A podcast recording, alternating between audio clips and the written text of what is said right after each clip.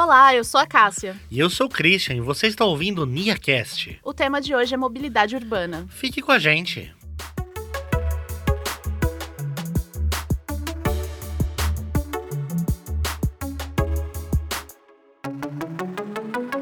Imagine a seguinte cena: seu despertador toca e você começa a sua rotina matinal.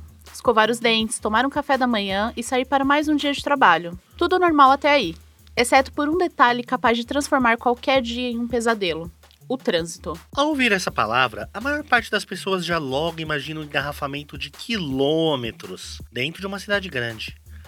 O problema é que a realidade é bem mais preocupante que isso. E a questão da mobilidade atinge um número cada vez maior de pessoas no mundo, estejam em grandes centros urbanos ou não.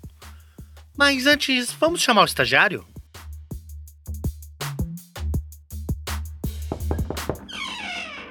Posso entrar? Você sabe o que é mobilidade? A definição mais clara de mobilidade é a capacidade de chegar aos lugares necessários para viver na cidade, como no trabalho, na escola, na faculdade, lojas, parques, etc. O conceito não está diretamente relacionado a como nos deslocamos. Pode ser de ônibus, carro, metrô ou trem o importante aqui é falar sobre a qualidade do deslocamento e verificar se ela atende a todos os que precisam. Essa é uma questão fundamental no desenvolvimento das cidades e, desde a promulgação da Política Nacional de Mobilidade Urbana em 2012, uma pauta cada vez mais recorrente na sociedade.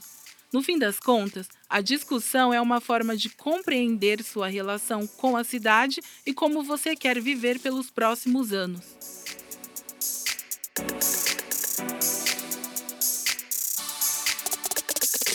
Para compreender quais os principais problemas de mobilidade, é preciso entender o raciocínio que existe no planejamento dos centros urbanos e na expansão das grandes cidades. Vamos pegar São Paulo como exemplo.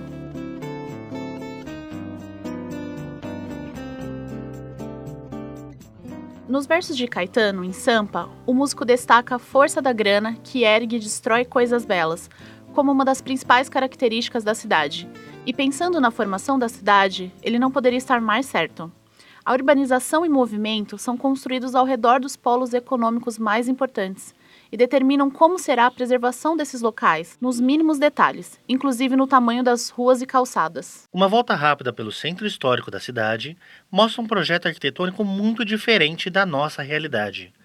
Partindo da própria Igreja da Sé, uma construção de pedra imponente em frente ao Marco Zero de São Paulo, com estilo arquitetônico neogótico predominante. Ao redor, calçadas amplas para passagem de pedestres, fontes e boulevards ocupam uma considerável faixa de espaço urbano. Como o carro era um meio de transporte recente, praticamente exclusivo a uma elite que poderia pagar seu custo e toda a economia se concentrava em locais próximos, o processo de urbanização era construído com prioridade ao pedestre e ao caminho que direcionava para o centro de São Paulo. Com o passar do tempo e principalmente a política de industrialização recente, o centro velho de São Paulo é cada vez mais abandonado, até que surge um novo polo econômico com um processo urbano que reflete melhor a sua necessidade a Avenida Paulista.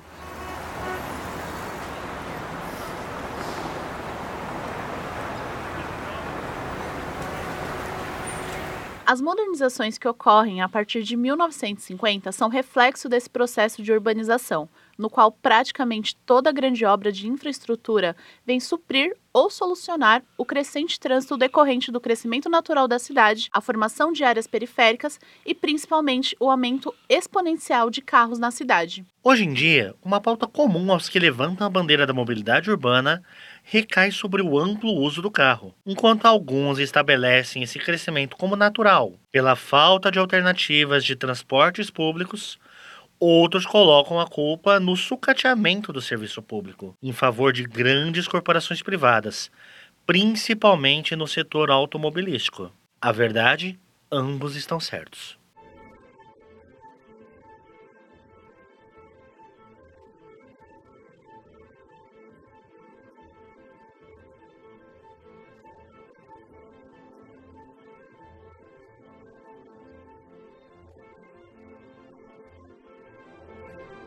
As políticas econômicas de Juscelino Kubitschek, que prometiam 50 anos em 5, nos deixam de herança cerca de 6 mil quilômetros de estrada pavimentada entre 1956 e 1960. Isso representa mais do que o dobro da malha rodoviária anterior, com 4 mil quilômetros de extensão. Em contrapartida, o favorecimento da malha rodoviária e a máquina publicitária dessa indústria também levam a um total negligenciamento com o sistema ferroviário do país, uma das alternativas mais viáveis de transporte conhecido. Mas afinal, qual o grande problema com o carro? Resumindo, a questão principal é a quantidade de carros presentes nos grandes centros urbanos, em comparação ao número de passageiros que ele transporta. Normalmente só o motorista. Em todos os cenários pensados para solucionar o problema, reduzir o uso do carro pessoal é uma necessidade imediata.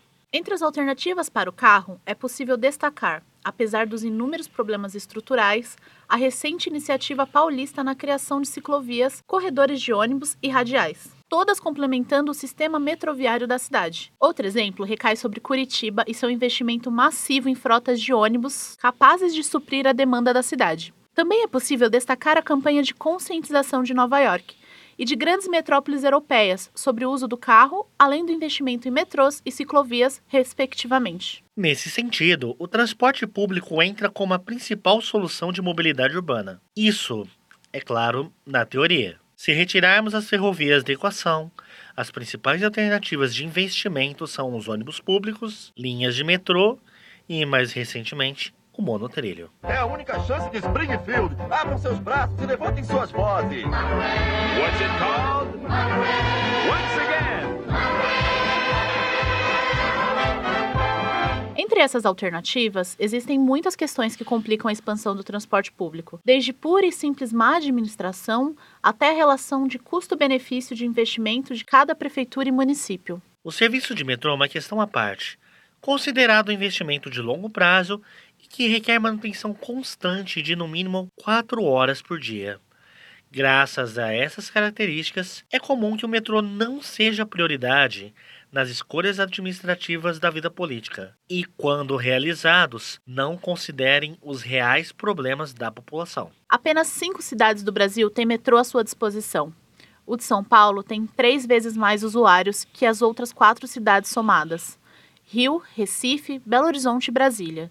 Em termos de proporção, a maior linha de metrô é a de Recife, mas o mau planejamento e falta de interesse criaram um sistema lento, com até 12 minutos de espera e que não atende os principais polos da cidade. Voltando a São Paulo, a situação é ainda mais curiosa, já que a responsabilidade de expansão e manutenção da linha não pertence à cidade ou à prefeitura, mas sim ao governo estadual. Isso é um dado curioso, considerando que somente um terço dos eleitores do governo de São Paulo usufruem dessas linhas. É nesse contexto que o monotrilho surge como uma alternativa mais barata e com a promessa de ser tão eficaz quanto o próprio metrô. Mas, novamente, as diferenças entre teoria e prática ficam evidentes. As obras do monotrilho começaram em 2009. A linha deveria ter ficado pronta em 2012. Na época, o governo disse que escolheu fazer o monotrilho em vez do metrô convencional porque a construção seria mais rápida e pela metade do preço.